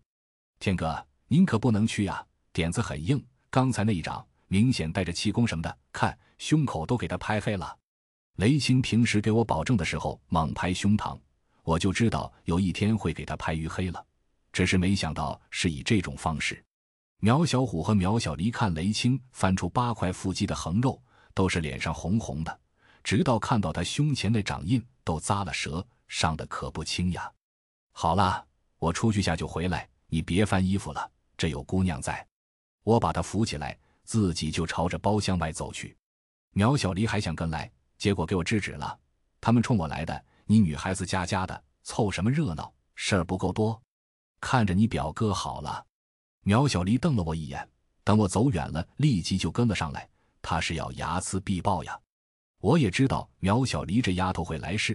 肯定不会听我的，也不理她了。跟着三个壮汉出了九歌饭店，朝着旁边的一条巷子口走去。夜色迷离，刚入夜，人都往大广场那敞亮的地方跑了。这里不算中心地带，人并不算太多。黑巷子口这个地方出了名的邪门闹鬼，谁没事敢跑来着？他娘的，来吧！敢杀我七弟九弟，今天让你死这！看似领的人大叫一声，铜刀子跟自残一样在手臂、手掌上划拉起来。这一幕吓得我脸色猛变，用得着对，自己这么狠，都出来！我立即也让西军、宋婉仪、江寒、黑毛吼出来。这铁血门也够厉害的，个个练得一身的横肉，身上还雕出了许多隐秘的皱纹。一旦怒喝喝酒，纹身就会露出来，鬼怪见了都要远避。不过他们的影响力对鬼将并不起作用。细菌咆哮一声，一道极光就轰了过去。猛血火精，诸鬼诸邪，铁血戒法，大手。那灵俨然就是一尊铁塔。怒吼一声，浑身爆出青筋，念起铁血戒法，伸出手掌，瞬间一劈，轰一声就把激光四两拨千斤的打飞了。宋婉仪飘飞在地面不高的位置，双手快节奏。迅无比的出几道锋刃，痴痴的破空声听得我耳朵很难受。砰砰砰砰！黑夜里，这些锋刃可不好防御，全劈在了领的手上和身上，剩下的都给两个小弟硬抗下来。三人身体冒出了许多的青烟，就跟点了炮竹一样。其中一个还喷出了一口的鲜血。凶性大的两个人都拔出了砍刀。黑毛吼却趁着这个挡头疾风追电的扑向了站到前面的两个壮汉，两个壮汉哪抵御得了黑毛吼庞大的身躯，一巴掌就给拍飞了一个。但铁血门的灵也够狠的，只是皱了下眉心，伸出了他全是血的手，大吼起来：“百出幽力，鬼怪捉拿，铁血戒法，神手！”轰隆，那铁手跟火车头一样，黑毛吼硬生生就给他撞开了。看那领浑身红光大冒，照得我阴阳眼都差点没闭起来。我就知道这招非常厉害，急忙叫道：“江寒！”前面一群小伙伴威风凛凛，打得激烈。江寒这后排人员是羡慕妒忌的不得了，恨不能西军和那条黑狗立即都给对方干趴下了，他好表现出自己的英雄气概来。得了命令，江寒鬼叫一声，打了鸡血一样的兴奋，伸出了两只大手，咒语念个不停，双手一抵对方领的血手，顿时往前轰去。又是巨响，这次江寒避光大放，居然在我跟前把对方直接撞飞了出去。防御能力强大的可怕，连戒法都给他打飞了。虽然江寒也够呛，魂体波动，不过有了我的道统精血，他很快能恢复过来。这就跟我前面立了铜墙铁壁一样，弥补了我自身防御不足的短板。以后斗法肯定是轻松加愉快了。我从江寒身上移动目光，看前面两个小喽啰怎样时，西军已经在咀嚼着对方的阴魂，而另一人连魂都没了。只有黑毛吼呲着牙，低声咆哮，紧紧盯着下一个敌人。一群鬼将开始围着那铁血门领。我杀了你！铁血门领困兽犹斗，再次铁血戒法冲向了我，已经不管不顾后面的鬼将了。可他还没走上前两步，脸色一黑，就倒在了地上，浑身蜷缩成虫子一样，中苗骨了。我回头看向了苗小丽。这小丫头站我后面有好几个呼吸的时间了，估计是我家鬼将凶猛的战斗方式以及完整的配合体系让他看愣了，到了现在才出手。那铁血门领没挣扎多久，就给细菌抽魂夺魄了，吃入了肚中。敢说出玄门的事，玄门解决的人都不是正常人，手底下谁没几条人命的？铁血门还专门以猎杀玄门中人出名，留下他们。不过是横生之劫，妇人之仁。你把他们都打昏了。苗小离从我背后凑过来，挥手收了自己的苗骨，放入了他腰间里的小包包里。小狐狸很精明，知道销毁证据，看来不是第一次干坏事了。抽魂夺魄了。我看了他一眼，挎上牛皮背包，转身离开。几个鬼将也一个个飞入魂瓮中，消失不见了。苗小离还想去探那三个铁血门的鼻息，一听我的话就吓了一跳：“你你杀人了？傻了而已。惹上这群疯子，不是你死就，是我活。别忘了你也掺了一手，人可不单单是我杀的了。”我走出黑巷子口，啊，我什么都没干呀！苗小离似乎感觉浑身冒着凉气，脸色白的跟上我，还不时扭头去看那几个铁血门的人。他确实是阴了对方一手，刚离开了黑巷子口，电话就响了，是韩珊珊的。你放姐飞机呀？去哪了？还说要请姐吃饭，结果姐刚坐下，几个服务员就轮流盯着我不放了，生怕我跑单了似的。韩珊珊生气的打我电话：“哦，你不是警察吗？怎么反过来给人盯着不放了？行，这就回来。”之前开好了台，上了菜了，没买单就跑了出来。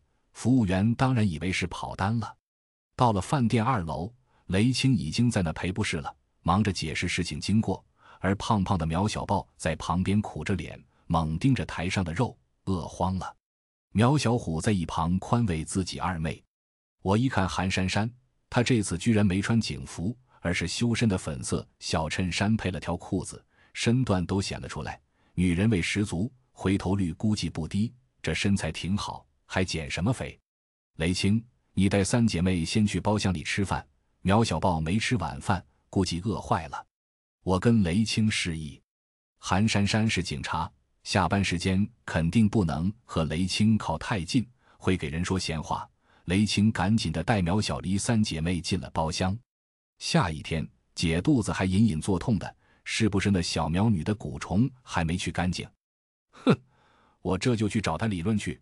不行，我还得找增援。韩珊珊看苗小黎溜进了包厢，她越想越觉得不对劲，气呼呼的就站了起来，还肚子隐隐作痛。你那是肚子饿了？谁不好好吃饭两天肚子不难受的？我哭笑不得，赶紧把他按下来。第九十九章闺秀。韩珊珊不好意思的轻哼一声，看着我把她按回凳子上，忽然就没了脾气。快吃东西，凉了不好吃，吃完我还有事要赶回城郊。我也不理他，夹了些肉放入了火锅里。羊肉很薄，过了下汤就给他夹了俩块，我自己也跟着吃起来。韩珊珊却有些欲言又止，小心的夹了一块肉，慢慢的吃起来，跟个大家闺秀似的。我说：“韩珊珊，跟我还装小女人，你到底要不要吃？”我看她在那装，就叫破了她的本性。韩珊珊差点没跟我拍桌子，虎着脸跟我说道：“姐今晚就喜欢矜持，还不行吗？吃火锅而已，又不是西餐，用得着抹。”我笑道。看着现在的韩珊珊，觉得这才是他本来的样子。好吃就吃，韩珊珊立即就夹了一把肉丢进了鸳鸯锅里有辣油的那一边，嘴里还念念有词：“好歹第一次约会就你这混蛋会使坏。”我比一般人耳清目明些，这一听差点没把肉给喷出来。这韩珊珊该不会把这当成约会了吧？我只是把这顿饭当成他放了苗小包的谢礼而已，她没准是误会了。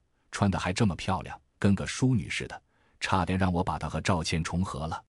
还好他赴约的度太快，跟追逃犯似的，暴露了他原来的本性。韩珊珊以为我没听见，瞪了我一眼，递给了我餐纸。你就不能慢点吗？我又不抢你。我心都醉了，手哆嗦的接过了纸巾。韩珊珊难道真对我有什么意思？想起上次在赵家庄子，她就故意的拉了下自己的领口。文兄都让我看了个遍，真要喜欢我，我可怎么办好？看来女居士那张符箓破了厄运咒，我的桃花运呀，什么运的都跑回来了。我咳了几下，继续有一搭没一搭的吃着这顿饭。下一天，姐这几天要相亲去了，都快烦死了。韩珊珊偷偷看了我一眼，想从我脸上现点什么，我心扑通一跳，暗道来了。表面却不动声色。哦，相亲挺好，好什么呀？好，不不好。韩珊珊瞪了我一眼，又回过神来。你就不能问问是像哪的人吗？我摇摇头，赶紧说道：“韩珊珊，我哪敢管你闲事呀？你也知道我现在忙成什么样了。”你，韩珊珊气坏了，但很快就扭捏了起来。一天你就管管姐呗。我吃下的牛肉差点卡住脖子。连忙灌下了一杯水，半晌才回过脸来。韩珊珊，你想让我怎么管你呀？我不喜欢对方吗？那家伙人模狗样的，老是在我身边跟个苍蝇一样兜兜转转。韩珊珊跟我嗲道，我浑身鸡皮疙瘩都起来了。不是因为她韩珊珊不够漂亮，反而她长得五官精致，身材劲爆，成年人看了都会喜欢的吧？不过她性格，哎，完全不吻合这样的语气。可可。我说：“韩珊珊，你不是警察吗？我这还一大堆事呢，您就别给我添乱了。”我算是无语了，吃顿饭还吃出感情来了。那家伙不是一般人，要一般人我早揍他了。他是市里专门应对特别任务行动组的王元一，还是组长。最近这里事儿不是多吗？譬如小义屯那些事，他就自己做主，暂调到我们局子里了。整天除了看资料，就没头没脑的要找我。姐每次都找理由跑出局子，偏就不喜欢这样油头粉面的胖子。可他不知道靠了背后什么关系，说动了我家里人来提亲了。韩珊珊说道，装可怜的看着我。难道就是那群海师兄带去小义屯的上边来的人？我皱了皱眉。这县里的浑水也够浑的，一大堆的势力搅在了一起，连正规的官家都插手了。我没空管韩珊珊春心荡漾。倒是想知道小义屯调查到什么程度了，行吧？要是你觉得有必要，到时候打我电话就行了，我会给你救场的。我想了想，觉得韩珊珊也算半个邻居好友，她不喜欢，要是给对方用强，我也不能不管吧。对方毕竟算是玄门中人，那太好了，姐可真指望你了。韩珊珊突然握住我拿筷子的手，感动非常。我赶紧缩了回来，开玩笑，媳妇姐姐如今正烦着我英勇无敌的桃花运呢。如果不是你有危险，对方有小义屯的第一手资料，说什么我也不会去理你。就算色诱我也没用。或许太热，韩珊珊看着周围没什么人注意角落的我们，有意无意地解开了衬衫的第一个口子，在领口位置拉了下。小姑娘的脸色也因为争气争得潮红起来。我吞了口唾沫，别说县里第一警花真不是白叫的。之前刚到镇上的时候，还因为救她揉过她胸部，事情历历在目呀。看我给她吸引住，韩珊珊轻哼一声，很是得意。我也没打算再搭理她的小动作。韩珊珊就算再美，这性格我是跑都来不及的。有事没事的又吃了一小会，韩珊珊吃了很多，我感觉她快吃到不能动了。我说你不是减肥两天了吗？这么吃没关系。我还想不出他没事为什么要减肥。你都答应我要帮我对付王元一了，我还减什么肥？韩珊珊笑嘻嘻的又拼命夹了块肉塞嘴里。这减肥又跟我挂什么钩呀？我疑惑了。他本来就不胖，王元一是胖子呀。我不喜欢胖子，就想拼命的减肥。只要和他差距越拉越大，不就有理由拒绝了吗？韩珊珊一本正经的说道。我噎住了。这韩珊珊也够拼的，不愧是脑门开过洞的。这诡异的办法，亏他想得出，做得到。吃饱了没？差不多，我也该走了。还有事情呢，有什么电话再联系吧。我说完，放了筷子，跟服务员招手买单。嗯。姐吃饱了，这顿挺好，下次到姐请你。韩珊珊嘿嘿的笑起来，站起来也拿了包包。服务员过来跟我说，包厢里的雷青已经结过账了。我才想起雷青和苗小黎他们还在包间里。我说下一天那苗家的小丫头，你可别再打主意了。看她漂亮就想处处维护她，我长也好看，你就不能对我好点吗？韩珊珊搭在我耳朵边，小声的说道。我浑身一哆嗦，赶紧的远离他。韩珊珊可不是一般人呀，敢爱敢恨的。韩珊珊没让我送，他自己开车来的，自己跑下了楼，做事很干脆。我进了包厢，看到苗家三姐妹也吃的差不多了，也就不打算继续待下去了。天哥，我那三表妹苗小黎的是雷青拿了苹果手机塞到了我手里，我也没客气，接了过来，反正帮了他忙，收了财物。那就是了却了一桩因果。苗小黎看了我一眼，闷头吃饭。在大表哥面前，他也没吭声的份。说说你想怎么办？我看了苗小丽一眼，这小姑娘底子不错，蛊术用的很好，就是性格跟个狐狸似的，还是惹事精。在县城里，估计没几个人能降住她。天哥，我都听说了，现在赵家不是招兵买马吗？赵家，那你也有面子。而我这小表妹还是有点本事的，想让你照应下，给找份工作，搭把手也行。雷青深吸一口气后说道：“玄门的事，生死无怨，你沈知道你这决定吗？”我脸顿时拉了下来，这不送羊入虎口吗？我好几次，如果不是海师兄他们带着，早就死翘翘了。不是天哥，你说的是，我和我婶也明白，可家里已经没人能看住小黎了。他走这条路也就成了必然了。您看是不是能帮帮小弟？如果觉得钱不够，我一把推的雷青坐在了凳子上，脸阴沉了下来。这不是钱不钱的问题。好好，一个姑娘，你让她出生入死，你还是她长辈吗？苗小李本来看雷青给我推了一把，正生气，结果我说出这话，他看着我，表情立即复杂起来。他的两个姐姐也是一个样子。天哥，小黎这性格。在老家惹的事真不少了，家里因为这还跟热锅上的蚂蚁似的，要不他也不会跑出来了。这里我就认识您，如果没人带他走这条路，早晚都是死路一条。雷青眼都红了，他也是为这三表妹操碎了心呀。有地方住了吗？我叹了口气，家家都有本难念的经。苗小黎的实力我见识过了，人也聪明如狐狸，但就算这样。遇到些实力远胜一筹的，他贼成精都没用。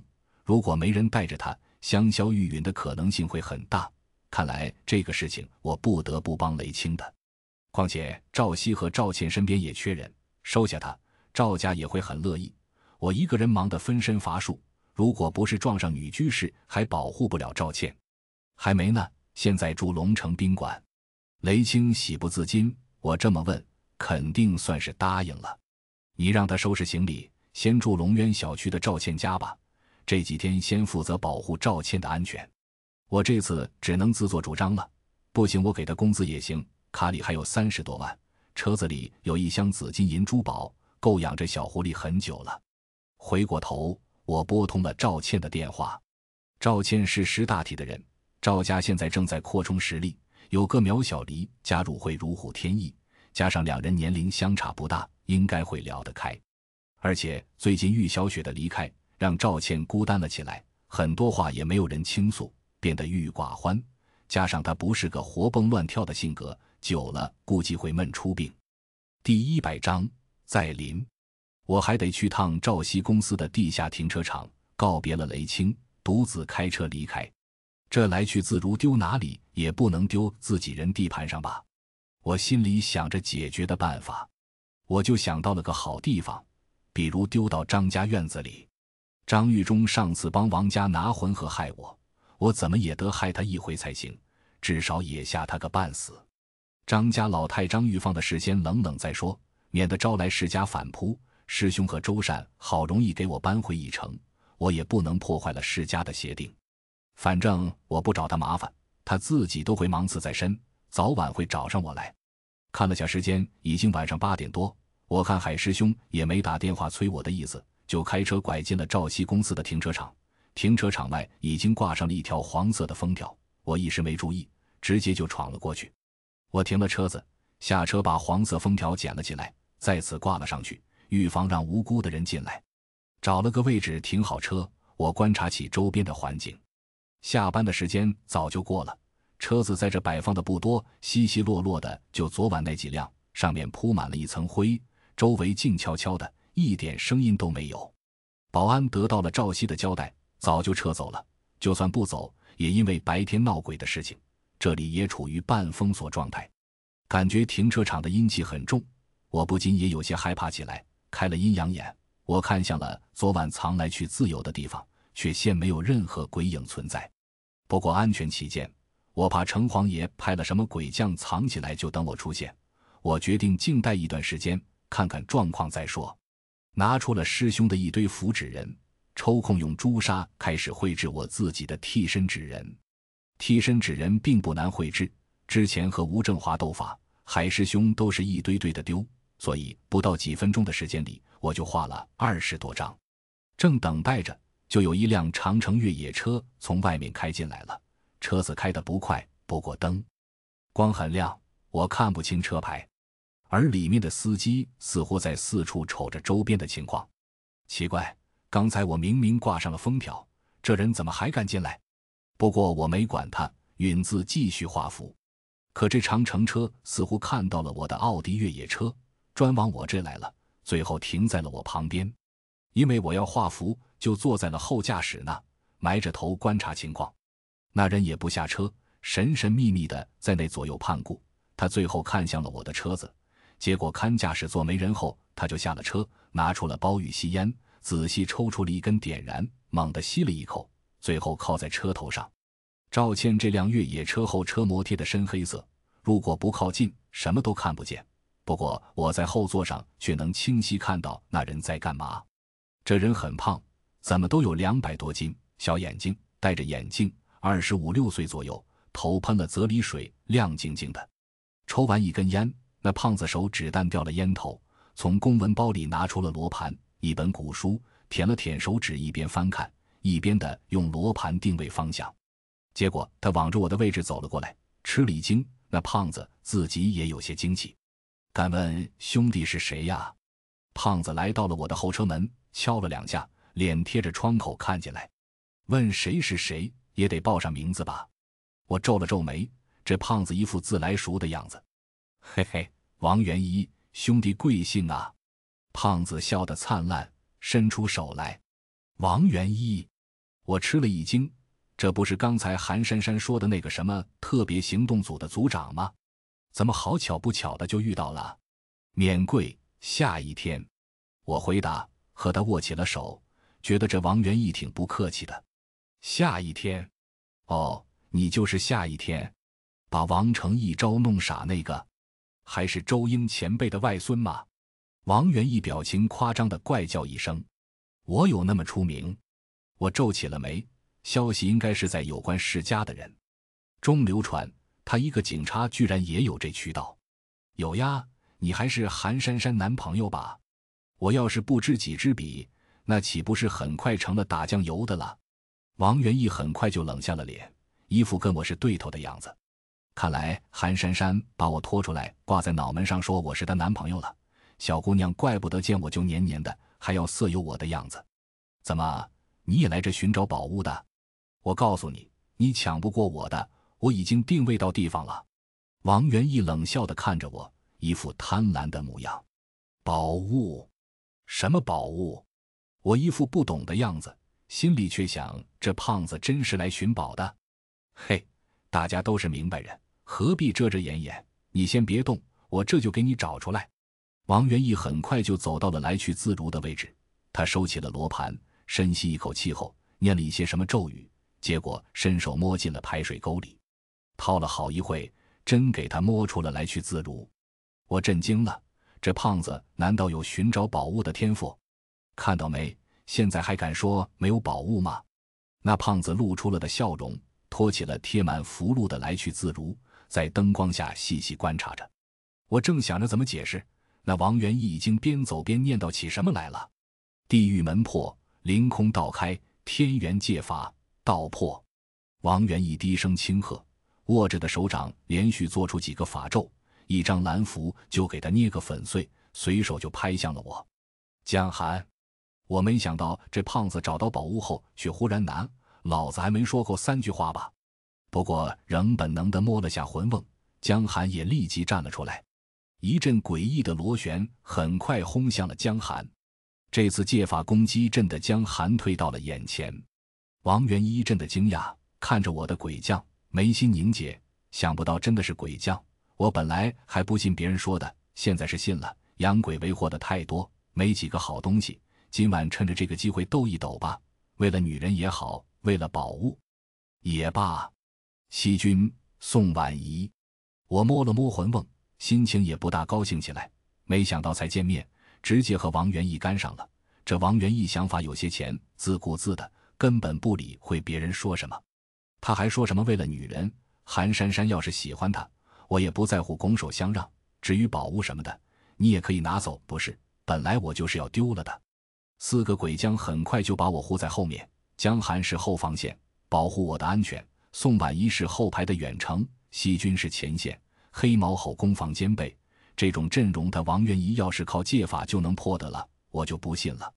四个鬼将，王元仪吓了一跳，不过也没有多惧怕，在挎包里拿出了张玉牌，一把雕刻刀，寥寥几刀，迅就刻出了几个什么字眼，随后摔在了地上，啪的一声脆响，玉牌碎了。我阴阳眼中也忽然出现个浑身银光的持戟大将来。别以为鬼将就厉害了，我这神将玉牌可不会差哪里去了。顺便说下，这东西市场价五十多万一张，也够你几个鬼将喝一壶的了。王元义艰险的笑起来。玉牌，我皱了皱眉头，不知道这玉牌什么玩意，居然五十万。不过道法是自身硬实力的体现，宝物就是软实力了。要接法必须靠精血，有蓝符法言这些宝物的情况下，就能省下精血。可动辄好几千，丢一两次可以，丢多了心痛。眼前王元义说的那神将玉符，似乎就不存在耗费精血的样子。不过一张五十万，真的假的？持戟神将大吼一声，一阵阵波浪一样的气浪就朝我压来。西军和宋婉仪如临大敌，而黑毛吼也缓步绕着神将，似乎要等待时机的样子。江寒也凝气固守，生怕对方擒贼擒王。